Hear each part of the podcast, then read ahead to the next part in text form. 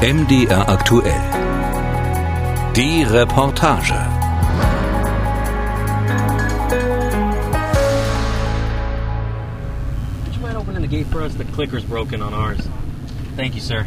Der Grenzbeamte José Garibay bittet einen Kollegen, das hohe Tor aus Metall vor ihm zu öffnen. Dann steuert er den schweren Chevrolet der Grenzpolizei durch die Öffnung hindurch auf einen wohl 40 Meter breiten, sandigen Streifen.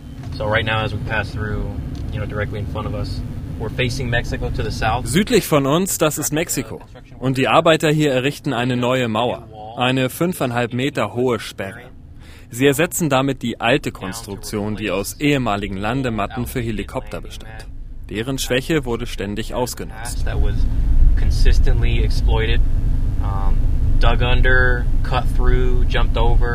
Dug under, cut through, jumped over. Uh, Garibay meint damit, dass Menschen an der Stelle über die Wellbleche der Grenzbefestigung geklettert sind. Geklettert, um direkt neben dem offiziellen Übergang ohne gültige Papiere von Mexiko in die USA zu gelangen. Garibay ist Pressesprecher der örtlichen Grenzstreife. Sein Abschnitt gehört zur Stadt Yuma, ganz im Südwesten des Bundesstaates Arizona. Den gesamten Vormittag hat sich Garibay Zeit genommen, denn überall in seinem Bereich wird neu gebaut. Uh, das sind Normandie-Sperren, erklärt Garibay an einer Stelle, an der noch kein vollständiger Zaun steht. Es sind Kreuze, zusammengeschweißt aus alten Bahnschienen. Die halten Autos auf, aber niemanden, der zu Fuß kommt.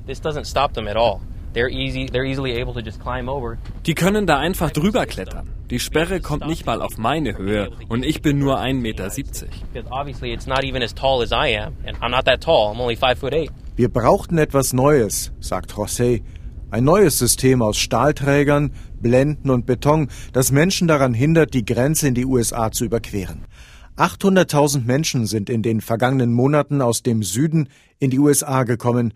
Doch im Moment ist die Zahl der Migranten, die ohne gültige Papiere die Grenze überqueren, dramatisch zurückgegangen. War die Sorge der Amerikaner vor Flüchtlingstracks aus dem Süden, die Rede vom nationalen Notstand, von Krise und Chaos an der Grenze also nur Hysterie? Der Streit um die Einwanderung ist in den USA nicht neu. Die Debatte wird seit jeher emotional geführt. Es gibt Schlagzeilen, aber wenig persönliche Erfahrung. Deshalb herrscht große Unsicherheit. Trotzdem haben einige Amerikaner begonnen zu helfen. Die Stadt Brownsville im Südwesten von Texas liegt am anderen Ende der Grenze zu Mexiko, mit dem Auto etwa 20 Stunden von Yuma und von Arizona entfernt. In Brownsville steht bereits eine Barriere aus Zaunfeldern und Stahl. Von der Grenzbrücke aus, die über den grün schimmernden Rio Grande führt, ist sie gut zu sehen. Der Fluss trennt die USA und Mexiko. So this is the river and that is the wall hier ist der Fluss und da ist die Mauer, die bereits Präsident George W. Bush gebaut hatte. Und das da ist der Stacheldraht, den Präsident Trump anbringen ließ, als er 1000 Soldaten der US-Armee an die Grenze abkommandierte. Der ist neu. Elisa Filippone zieht regelmäßig mit einer roten Einkaufstasche auf Rollen in Richtung Mexiko los, über den regulären Grenzübergang und die Brücke. Mit dabei sind Wasser, Snacks, manchmal auch Kleidung. Sie versorgt Flüchtlinge. Auf mexikanischer Seite warten einige Familien in einem improvisierten Zeltlager neben der Einfahrt zum Grenzterminal. In der Früh waren keine Helfer mit Frühstück gekommen, aber die Familien wollen dort nicht weg. Sie haben Sorge, ihren Platz zu verlieren, wenn es darum geht, einen Antrag auf Asyl bei den US-Behörden zu stellen. Elisa verteilt Wasser und Säfte, aber sie bittet, die Säfte zu teilen. Sie hat schlicht zu wenig dabei. Auch der Thunfisch ist schnell aus.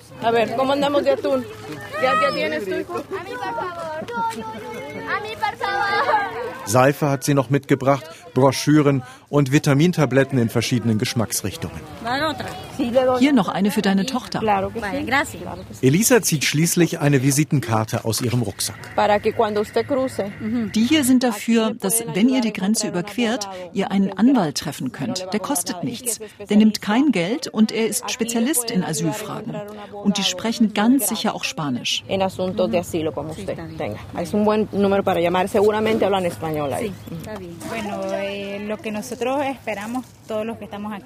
Sie hoffe, dass sie ihren Fall den US-Behörden vorlegen kann und dass man ihr hilft, erklärt Melin. Die 32-Jährige sagt, sie sei mit ihrem Sohn aus Nicaragua geflohen. Sie versucht es an einem offiziellen Übergang, andere probieren es an weniger gesicherten Stellen der Grenze. Haben Sie euch schon auf die Liste genommen? Ja. Aber es ist noch nichts passiert. Noch nicht. Wir sind noch nicht über die Grenze gegangen. Jetzt noch nicht, weil es so viele Familien gibt. Aber wir sind schon bald dran. Elisa Filippone sagt, die Menschen, die in die USA kommen, suchen ein besseres Leben. Sie hält die Mauer deshalb für falsch. Ihre Mitstreiterin, Madeleine Sanford, erklärt auf dem Rückweg nach Brownsville, warum auch sie angefangen hat zu helfen.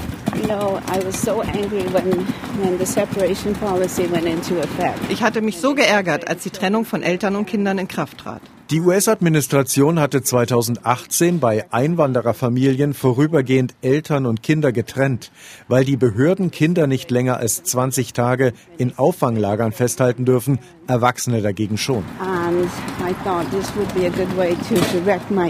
Ich dachte, das hier wäre eine gute Möglichkeit, meinen Ärger in etwas Produktives umzusetzen. Und ich dachte auch, wenn man nichts tut, macht man sich mit schuldig. And also I thought that if you don't do something, you're complicit. Madeline zieht die geleerte Einkaufstasche auf Rollen durch die Straßen von Matamoros. Das ist die mexikanische Stadt, die Brownsville gegenüber liegt. Es gibt insgesamt drei Grenzübergänge. ¿Hay alguien arriba ahorita? Ah, no, aquí tenemos que estar. No podemos estar hasta arriba. No les permiten estar arriba. Auf ihrem Weg zurück kommen die Amerikanerinnen wieder an Wartenden vorbei. Eine Frau aus Nicaragua hockt neben einer Mauer. Sie sagt, sie fliehe aus politischen Gründen.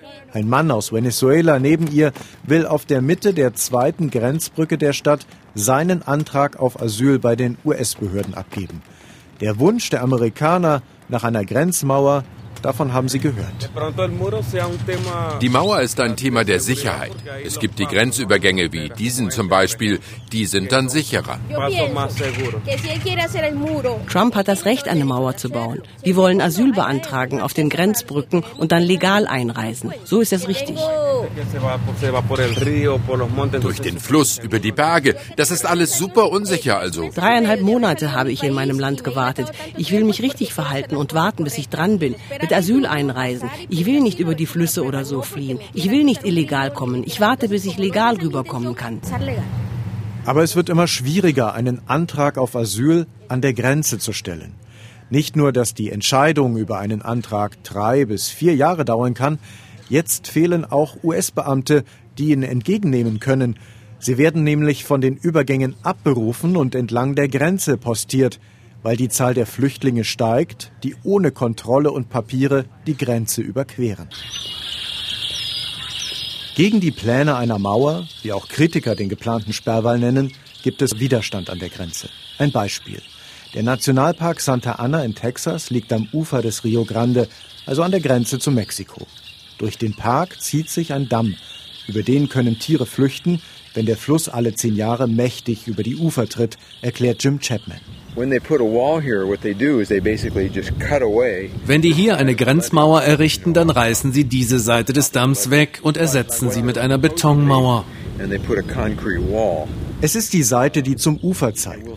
Auf eine etwa fünf Meter hohe Mauer könnte dann noch ein fünfeinhalb Meter hoher Zaun kommen, fürchtet Chapman. Bei der nächsten Flut kommt kein Tier mehr raus. Chapman arbeitet für eine Umweltschutzorganisation im Rio Grande Flussdelta. Die Pläne für eine Grenzmauer regen den Texaner auf. Dabei hatte der US-Kongress Gelder und Pläne für den Sperrwall seit langem bewilligt, Demokraten und Republikaner gemeinsam. Aber mit Präsident Trump und dessen Rhetorik bekommt auch der Streit über bereits genehmigte Projekte neue Aufmerksamkeit. Eine Krise der Sicherheit gebe es entlang der Grenze jedenfalls nicht, versichert Fred Cavazos. Er lebt in Mission, eine Stunde Autofahrt nördlich von Brownsville. Fred fürchtet um seine Lebensgrundlage. Eine Mauer würde ihn von Weideland und Vieh trennen und von kleinen Hütten am Ufer des Rio Grande, die er vermietet oder selbst nutzt. The property they want to take is not very much, but still Das Land, das sie haben wollen, ist nicht sehr groß. Meiner Schwester und mir geht es auch nicht um Geld. Aber wir sind hier groß geworden. Das ist unser Haus. For her uh, and myself, it's not a question of money. We were raised here, you know. That's our house. Der Blick vom grauen Holzsteg seines kleinen Gartenhauses fällt übers Wasser auf die wild wuchernden Pflanzen auf mexikanischer Seite. Die Geschichte der Familie Cavazos reicht ins 18. Jahrhundert zurück. Die Familie sei nie über eine Grenze gekommen, vielmehr habe die Grenze irgendwann den Weg der Familie gekreuzt, sagt Freds Cousin Ray. We can actually say that we did not cross the border, the border crossed us. Fred ist unsicher, ob sie den juristischen Streit gegen die Regierung gewinnen können. Das Ingenieurkorps der Armee hatte Familie Cavazos im Frühjahr ein Grenztor versprochen, mit Zahlencode zum Öffnen. Ein Grenzbeamter sagt, es wird fünf Ziffern haben. Die anderen sagen was anderes. Und womöglich funktioniert es nicht immer. Sollen wir dann einen Beamten rufen, um unsere Kühe zu füttern, weil das verdammte Ding nicht funktioniert? Solche Tore stehen bereits etwas weiter flussabwärts, dort, wo auch schon ein Teil der Barriere errichtet worden ist. Jim Chapman steuert sein Auto über eine Schotterpiste unterhalb der Grenzmauer. Das ist die schlechteste aller Möglichkeiten. Gäbe es einen Wettbewerb, um eine Grenzmauer mit den größten Folgen für die Natur zu gestalten, dann käme das dabei raus. Und wenn Sie sagen, Sie nehmen Rücksicht auf die Umwelt, dann ist das gelogen care about the environmental impacts of their wall, I mean, they're just lying. Den Naturpark in Santa Ana schützt letztlich politischer Druck der Demokraten in Washington vor dem grauen Beton einer Mauer. Auch wenn der Sperrwall links und rechts des Parks entstehen soll, um Menschen aus Mexiko daran zu hindern, in die USA zu gelangen.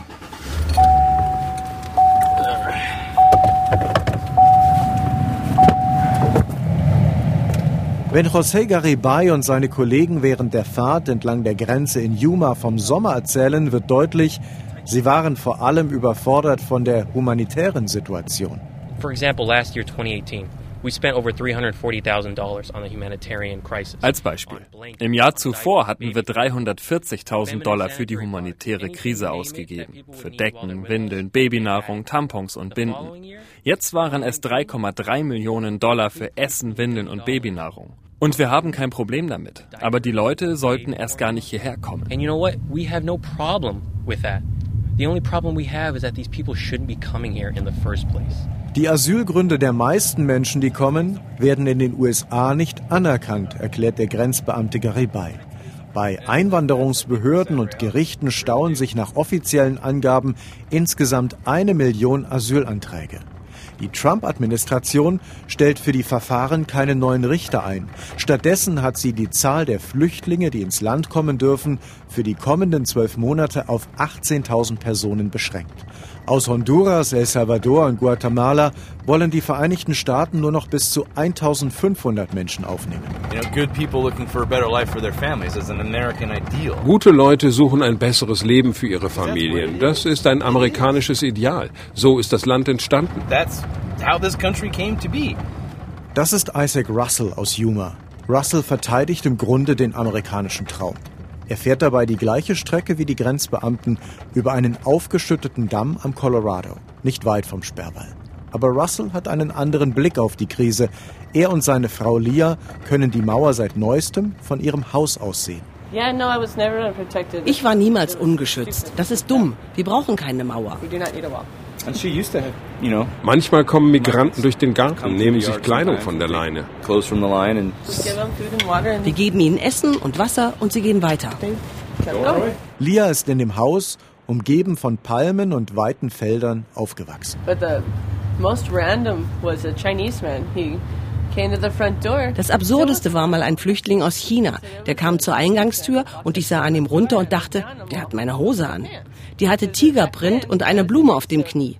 Ich war damals in der siebten oder achten Klasse und wir bekamen nur alle zwei Jahre neue Klamotten. Ich sagte, Dad, das sind meine neuen Jeans. Er sagte, lass gut sein, in Ordnung. Dad, those are my jeans. He's like, leave it be. I'm like, all right.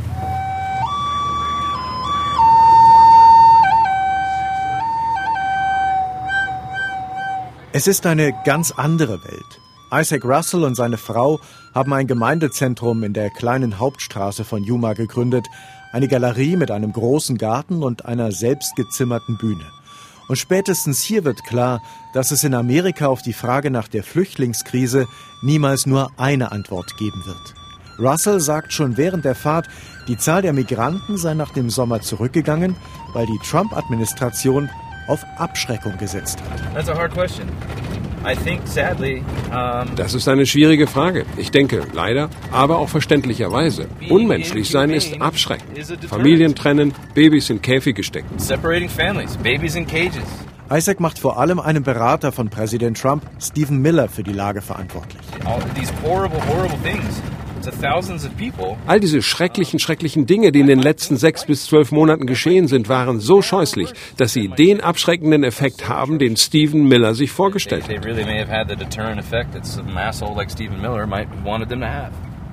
And we're currently standing just south of the Morelos Dam out here along the Colorado River. Der Pressesprecher der Grenzpolizei, José Garibay, verlangt mittlerweile in einem Internetvideo zusätzliche Meter Sperrwall. Jetzt kämen wieder mehr Familien am Morelos-Damm über den Colorado, dort, wo bisher am Ufer die Normandie-Kreuze als Autosperren stehen.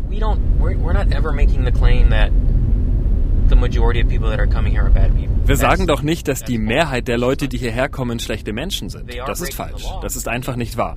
Verbrechen sie das Gesetz und wir wollen sie zur Verantwortung ziehen. Soweit klar. Aber was uns Sorgen bereitet, sind die Menschen, die wir nicht schnappen, weil wir mit der humanitären Krise beschäftigt sind. 200 Kilometer der Grenze zu Mexiko gehören in den Abschnitt der Grenzbeamten von Yuma. Auf 118 Kilometern gibt es schon Barrieren, auf 43 Kilometern werden sie durch einen Sperrwall ersetzt. Möglich ist das nur, weil das US-Verteidigungsministerium mit Verweis auf den nationalen Notstand 3,6 Milliarden US-Dollar aus anderen Projekten abgezogen hat. Das Geld wird nun in Trumps Mauer investiert. Zusätzlich haben die Vereinigten Staaten von Mexiko verlangt, tausende Soldaten entlang der Grenze zu stationieren. Wer Asyl beantragt hat, muss außerdem auf mexikanischer Seite auf das Verfahren warten. Zeltlager sind dort entstanden. In Brownsville in Texas halten die Zelte dem Winter bald nicht mehr stand. Die Washington Post berichtet, dass Eltern dort beginnen, ihre Kinder wieder allein über die Grenze in die USA zu schicken. Und Familien, die der Grenzschutz nach dem Übertritt in die Vereinigten Staaten aufgreift, sind auf Hilfsorganisationen angewiesen, wenn sie aus einem der Auffanglager nach 20 Tagen entlassen werden. Uh, Ob der Van schon gekommen ist, will Stanford Prescott wissen. Prescott ist der lokale Sprecher der Flüchtlingshilfe des International Rescue Committee in Phoenix, der Hauptstadt des Bundesstaates Arizona. Die Organisation war 1933 auf Vorschlag von Albert Einstein gegründet worden. Im Hof ihres Willkommenszentrums, einer ehemaligen Grundschule, fahren zwei weiße Minibusse vor. Wenige Kinder und Erwachsene steigen aus den Bussen. Es sind Familien. Mehr Informationen sollen wir nicht geben, darum hat Prescott vor dem Besuch gebeten. Die Erwachsenen tragen jeweils an einem Bein eine schwarze Fußfessel der Einwanderungsbehörde zur Überwachung. In einer ehemaligen Schulkantine nehmen sie Platz. Sie kommen durch diese Türen, setzen sich an die Tische. Uh, es gibt eine Willkommensrede. Wir erklären, dass wir eine Hilfsorganisation sind und dass das keine Regierungseinrichtung mehr ist.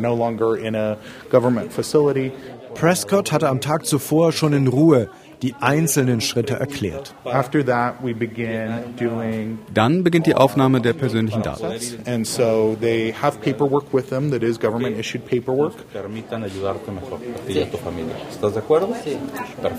An kleinen Schreibtischen sitzen Freiwillige und der Supervisor in diesem Zentrum, Uriel González. Die Organisation nimmt staatliche Unterlagen entgegen, ergänzt sie mit Informationen zum US-Asylverfahren Uriel redet den Migranten auch ins Gewissen. Es ist wichtig, dass du verstehst, dass wenn du während dieses Prozesses ohne Arbeitserlaubnis arbeitest, du beides verlierst, deinen Job und den Schutz als Flüchtling. Die Familien, die gekommen sind, sprechen Spanisch und Portugiesisch. Diese Schulkantine ist der erste Ort, an dem Ordnung in das Verfahren kommt. Auch in den USA hatten lange Zeit staatliche Stellen diese Informationen übernommen. Die Trump-Administration hat diese Programme gestrichen. Das erklärte Ziel ist es, die Einwanderung aus Mittelamerika auf Null zu bringen. In der ehemaligen Schulkantine in Phoenix lernen Kinder erste Worte Englisch oder sie spielen. In der Zeit wird die Weiterreise der Familie organisiert, zum Beispiel nach Florida oder immer häufiger nach Tennessee. Unsere Mitarbeiter rufen deren Familien an. Alle, die hier sind, haben Familien in den USA, die sie unterstützen. Wir geben diesen Sponsoren alle Informationen, die sie brauchen, um einen Flug oder ein Busticket für sie zu kaufen.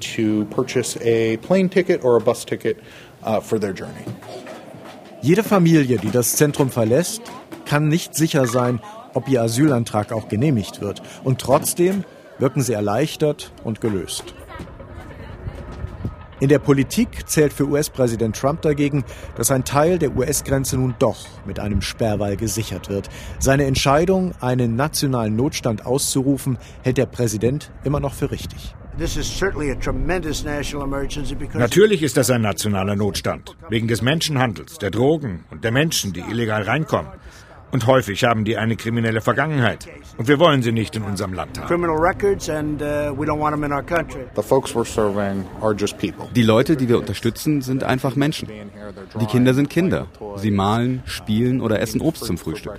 Die Erwachsenen telefonieren mit der Familie und achten auf ihre Kinder. Das sind einfach Menschen, die versuchen, ein alltägliches Leben zu leben. Und wenn wir über Einwanderung sprechen, dann sollten wir uns immer daran erinnern. In der hochemotionalen Debatte über Einwanderung geht dieser Gedanke manchmal verloren. In diesem Jahr sind zudem Präsidentschaftswahlen in den USA. Eine politische Lösung rückt deshalb in noch weitere Ferne. Demokraten und Republikaner werden einmal mehr Stimmung mit der Situation an der Grenze machen.